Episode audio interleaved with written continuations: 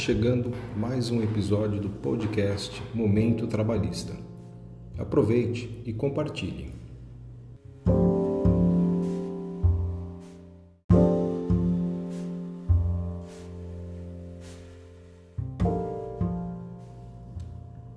Assim que a pandemia da Covid-19 surgiu, também surgiu a dúvida se tal doença poderia ser considerada uma doença do trabalho. A respeito do assunto, o artigo 29 da Medida Provisória 927 de 2020 dizia que, abro aspas, os casos de contaminação pelo coronavírus não serão considerados ocupacionais, exceto mediante comprovação do nexo causal. Fecho aspas.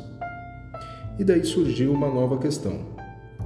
Qual seja, se realmente seria necessária a comprovação do nexo causal, que vem a ser a relação entre as atividades e funções exercidas pelo empregado e a doença.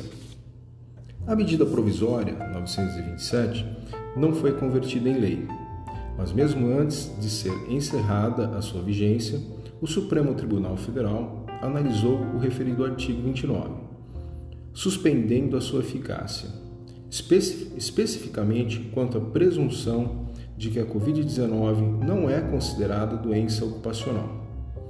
Muito bem, por isso voltamos ao mesmo questionamento. É necessário comprovar o nexo causal para ser reconhecida como uma doença ocupacional? Analisei recentemente uma sentença de uma reclamação trabalhista, na qual a ex-empregada pretendia o reconhecimento da Covid-19 como doença do trabalho e a estabilidade de 12 meses, prevista no artigo 118 da Lei dos Benefícios Previdenciários, a Lei 8.213 de 91.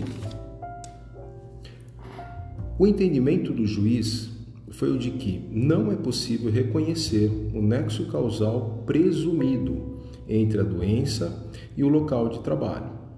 Ou seja, o nexo causal deve ser comprovado.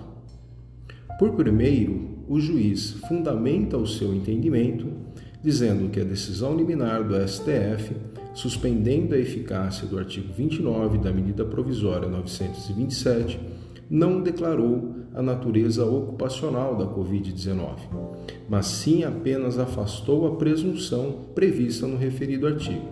Ou seja, pela lógica prevista no artigo 20, parágrafo 1, letra D, da Lei 8.213, deve restar comprovada a existência do nexo causal.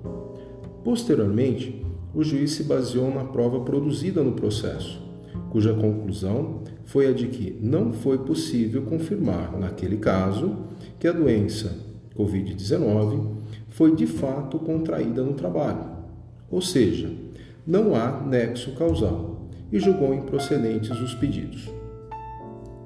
Ao meu ver, a decisão foi correta, pois não é possível simplesmente dizer que a Covid-19 foi contraída no trabalho, mas deve restar comprovado por várias provas, por perícia, por testemunha, de que de fato a Covid-19 foi adquirida no ambiente laboral.